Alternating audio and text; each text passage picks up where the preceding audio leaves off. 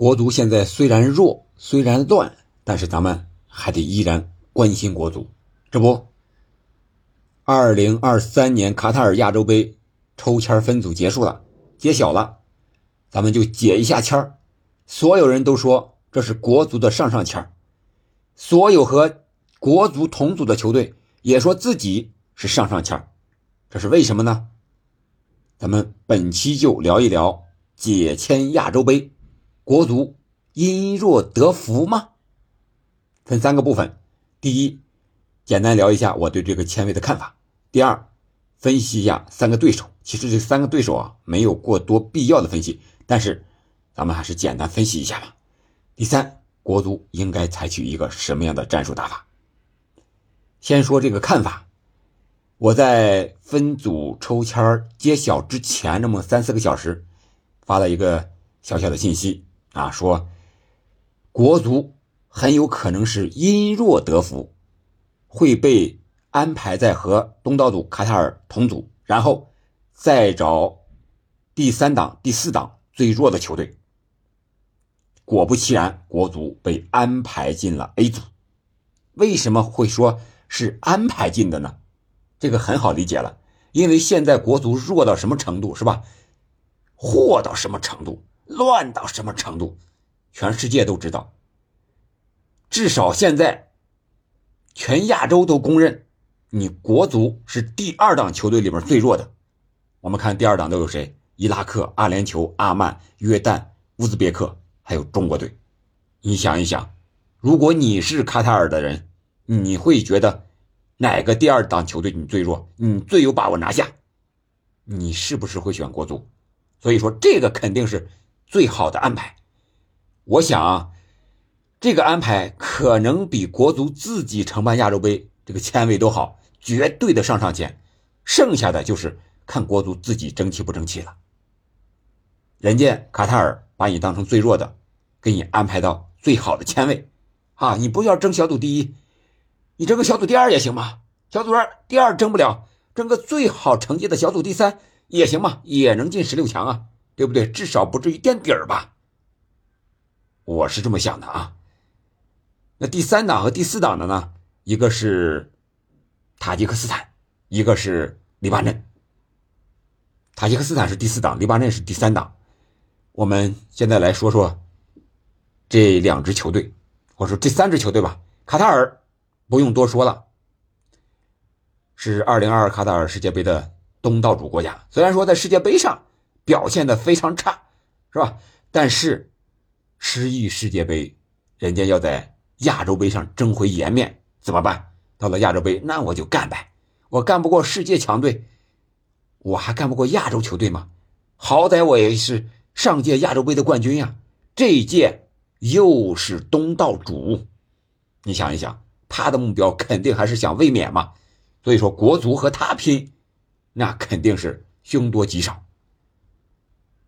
这是我对卡塔尔的一个看法，他再弱，他也是亚洲杯的冠军，国足目前在他身上是没有办法拿分的，想都不要想。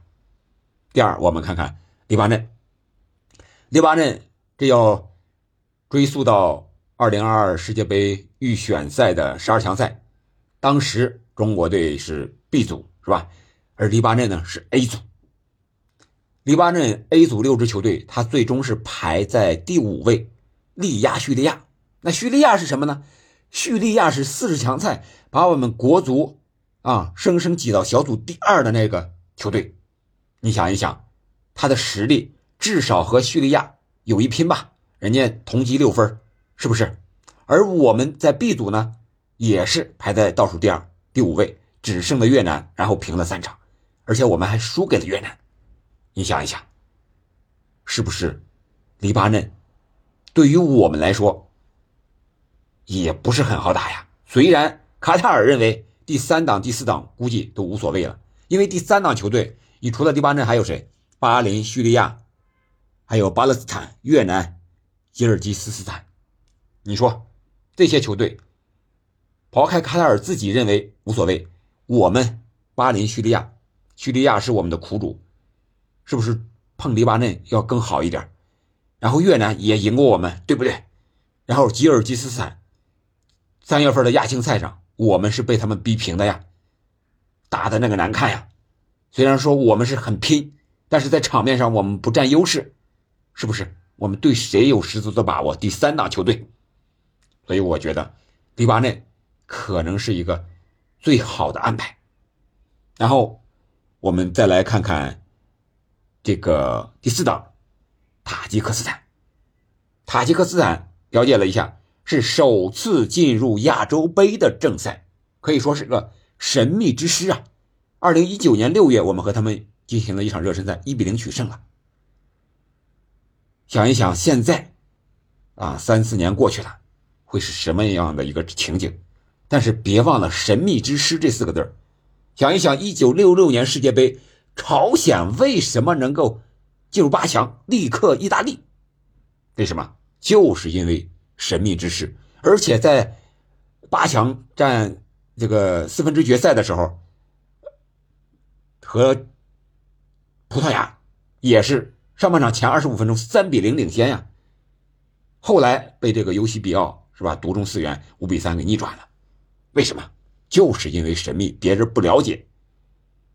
那人说那一九六六年什么时候的事了？现在这信息多发达，发达是发达，那你指望指望国足去把情报工作做到位？我觉得你还是别指望了。远的不说。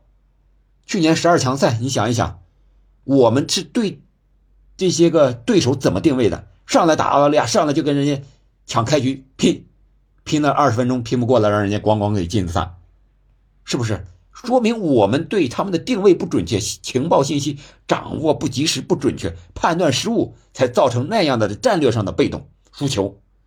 所以说，你不要指望我们把情报工作做得多好。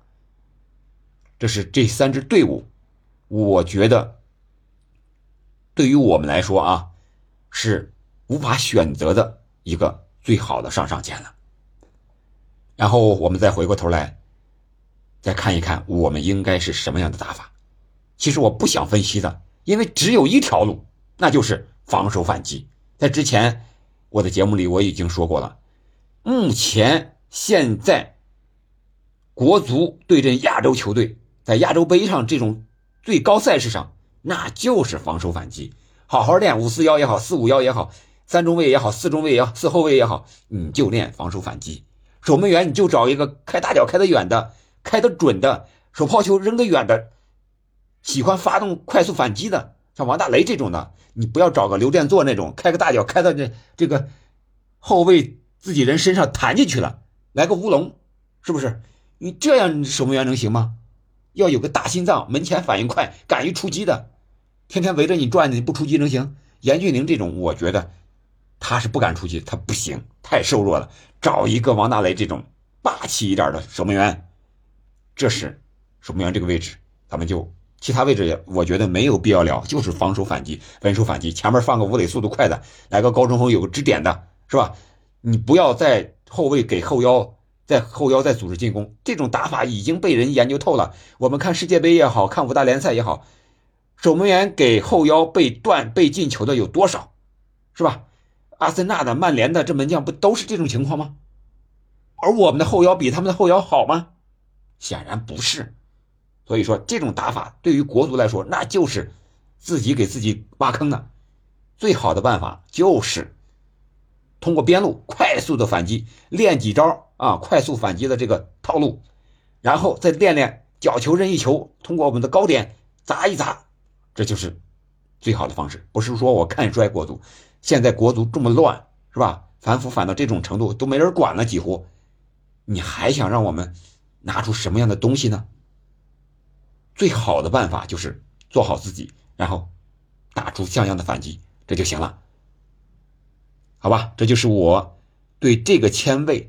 一个看法，至于第几名能不能进入十六强淘汰赛怎么打，那个我觉得我们考虑的真有点远了，好好的把这三场小组赛打完再说吧。